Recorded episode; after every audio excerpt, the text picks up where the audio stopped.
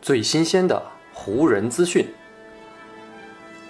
最独到的湖人解析。欢迎收听湖人球迷电台。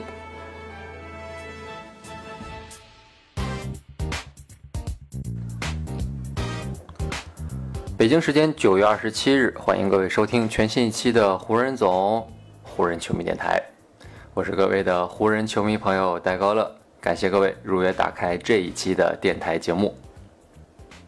最近呢，湖人队正是在拉斯维加斯季节啊，参加詹姆斯组织的迷你训练营。所以这几天呢，因为这个迷你训练营是没有对外开放的，内部流出的消息也比较少，所以目前呢，湖人队内部也是相对的比较安静。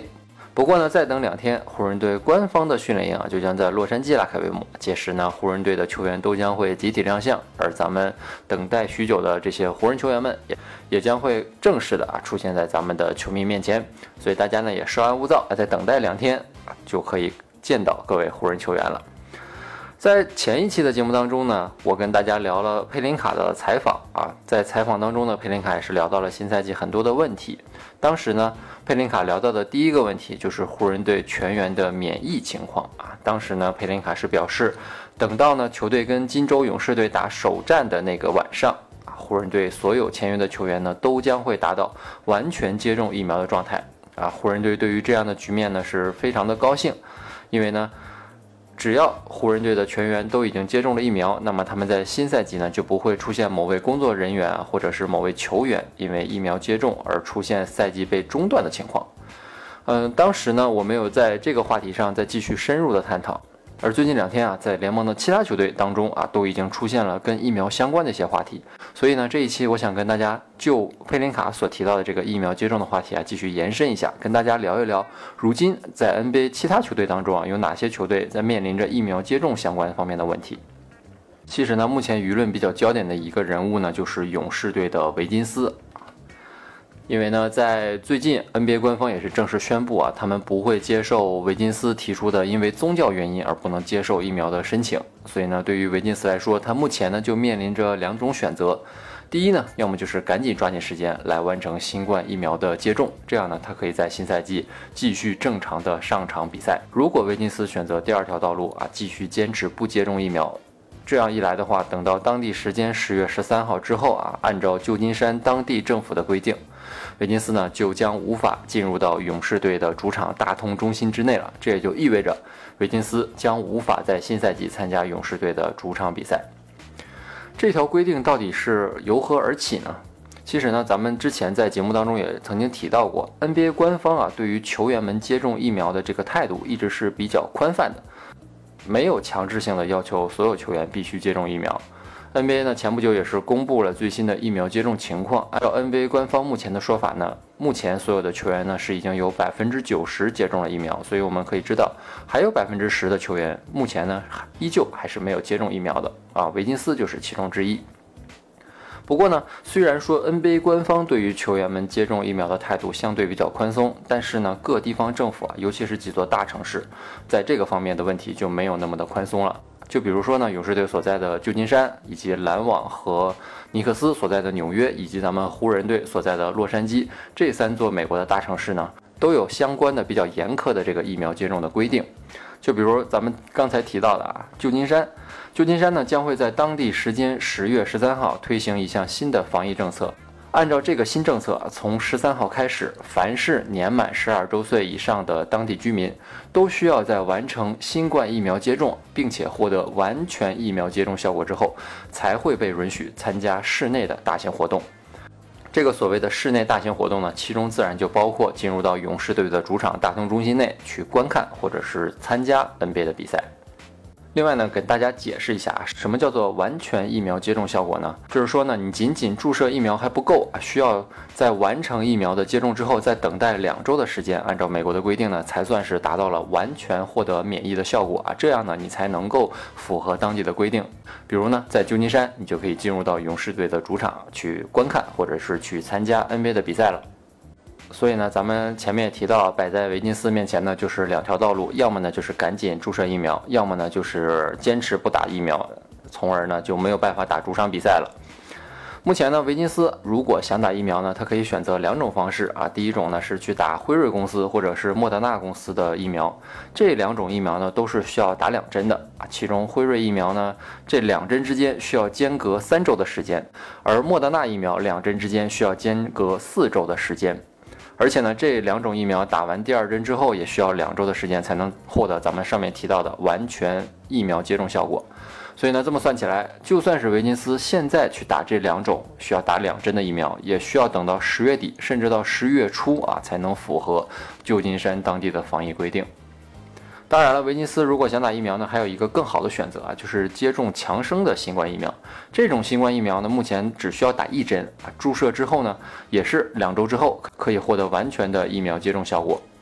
上赛季进行当中呢，勇士队的很多球员以及工作人员就已经接种了强生疫苗，所以呢，如果维金斯想要在十月十三号之前获得完全疫苗接种效果，那打强生疫苗可能就是最好的效果了。聊了这么多维金斯呢，咱们再来说一说湖人队的情况啊。其实呢，咱们在上一期节目当中也提到过，如今已经离开。湖人队的施罗德曾经在九月初接受一家德国媒体采访的时候透露说，上赛季呢，湖人队只有两位球员没有打疫苗，一个是施罗德，另外一个呢就是詹姆斯。而詹姆斯呢，在今年五月初啊接受一家媒体采访的时候呢，也曾经被问到过他目前疫苗接种的情况，但是呢，当时詹姆斯以这个是家庭事由以及啊是隐私为理由啊，没有回答这个问题。不过呢，洛杉矶也是跟旧金山一样啊，提出了非常严控的。疫苗防控措施要求，新赛季啊，如果想进入斯台普斯中心这样的大型室内场馆啊，也是必须要打疫苗，而且呢，必须要获得咱们提到的完全疫苗接种效果。所以呢，咱们通过佩林卡在采访时候的表态来推测，包括詹姆斯在内的所有湖人球员啊，凡是没有打疫苗的，可能都是在最近这段时间里啊，完成了自己疫苗的注射。这样呢，佩林卡才会说啊，等到新赛季揭幕战那一天到来的时候呢，湖人全员将会获得完。全疫苗接种效果，从而呢，在整个新赛季，湖人队在所有的主场以及客场比赛啊，都将会畅行无阻。除了湖人队呢，另外一支争冠的重点球队篮网队啊，目前呢，其实也是在啊遭遇着疫苗接种情况的影响。从目前美国媒体的报道来看呢，篮网队的核心球员凯瑞·欧文是肯定还没有接种疫苗的，而哈登以及杜兰特这两位核心球员的疫苗接种情况还不得而知。而且呢，欧文目前的态度还是比较坚决的，他似乎并没有流露出想要因为去主场打比赛而要接种疫苗这样的态度。据欧文身边的家人透露啊，欧文以及其他一些还没有打疫苗的 NBA 球员是希望能够通过寻找到一种方式来绕过当地政府的一些政策，从而呢获得在主场打比赛的机会。不过呢，从目前的情况来看啊，在纽约、在旧金山以及在洛杉矶这三座大城市，这新冠疫情的形势呢还是比较紧张的啊，所以呢，当地政府对于防控方面的要求还是比较严格的。所以呢，从这个角度来看，我觉得在这几支球队当中啊，湖人队算是做的非常不错的一点。我觉得呢，这一点湖人队也是有传统的，在2020年，也就是 NBA 季后赛在迪士尼隔离区恢复举行的那一年，当时呢，很多。球队的球员啊，都是在隔离区里面出出进进啊，还有很多球员呢，因为出去还不遵守防疫规定，导致回到隔离区之后还得接受强制的隔离啊。比如快船当时的这个超级第六人路威廉姆斯就是一个很典型的例子。而湖人队在那一年的季后赛征途当中啊，全队一直纪律非常严明，没有任何人因为防疫方面的政策导致自己的缺席。最近两个赛季呢，NBA 因为新冠疫情的影响啊，是推出了很多防疫相关的政策啊，也有很多很严苛的检测手段。上赛季呢，在我印象当中，似乎施罗德和小加索尔两位球员啊，是曾经因为新冠疫情的影响而导致缺席过比赛。其他的球员呢，在这方面一直控制的比较好的。我觉得呢，这也是因为湖人队有詹姆斯这样一位比较强力的领导啊，能够给全队灌输一种凝聚力。而且呢，从目前的情况来看啊，詹姆斯可能也以身作则啊，自己也接种了疫苗，所以呢，呃，球队老大已经明确的做出了这样的姿态和态度。那下面的球员呢，肯定也不敢造次啊，也不会因为疫情方面的问题而对自己以及对球队的未来造成影响。所以呢，从这个角度来看，我对湖人队在这个方面还是比较有信心的啊，相信湖人队在新赛季啊，只要能够全员注射疫苗之后，啊，在疫情方面。可能就不会受到太多的影响了啊。所以这样呢，也能够帮助湖人队在比赛场上更加的心无旁骛，更加的专心去准备新一年的比赛。